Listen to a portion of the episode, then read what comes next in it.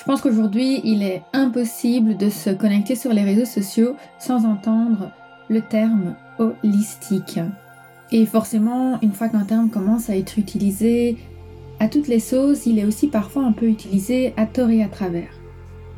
Et on va pas se le cacher, il est clair que dans le domaine énergétique, le terme holistique est très très souvent utilisé et malheureusement je trouve qu'il est parfois mal utilisé.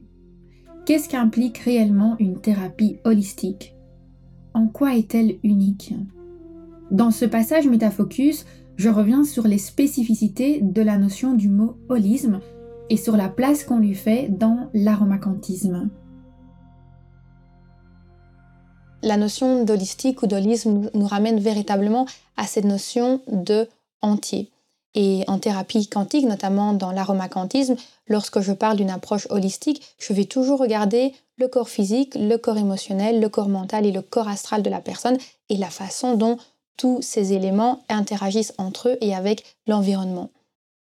Je me permets d'insister sur cette notion d'holisme parce que je me suis rendu compte que dans le domaine énergétique, il y avait pas mal de personnes qui parlaient de soins énergétiques ou de soins holistiques un peu comme si c'était synonyme. Et pourtant, ce n'est pas du tout le cas. Les soins énergétiques et les thérapies énergétiques, lorsqu'elles sont utilisées seules, elles ne concernent qu'un aspect de l'être humain, celui de ses champs énergétiques. Mais l'énergie, elle, elle travaille à différents niveaux. Et euh, notre corps, en tant qu'être humain, il y a une partie de notre énergie qui a décidé de s'ancrer dans la matière et notamment de nous donner notre corps physique donc on ne peut pas véritablement parler de thérapie holistique si on ne s'adresse que au champ énergétique sans considérer le corps physique de la personne véritablement. Et il en va de même pour le corps mental, le corps émotionnel. Il faut vraiment approcher la personne dans son ensemble pour pouvoir véritablement parler de thérapie holistique ou d'accompagnement holistique.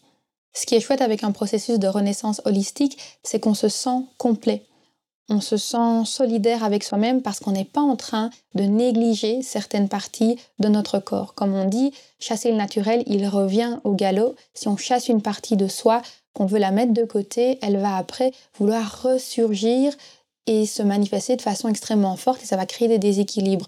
Par contre, lorsqu'on rentre dans ce processus globalement, j'ai vraiment envie de dire de façon solidaire avec soi-même, tous ensemble, tous les aspects de votre personnalité, tous vos corps énergétiques conjointement, vous allez pouvoir avancer progressivement et évoluer sans revenir en arrière, sans effet yo-yo et sans euh, retour à la case départ régulièrement.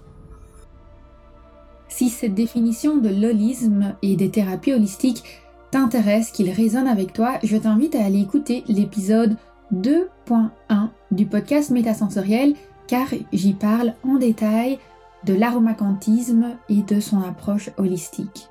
Cet épisode est disponible sur aromacantisme.com slash 2.1 aromacantisme.com slash 2.1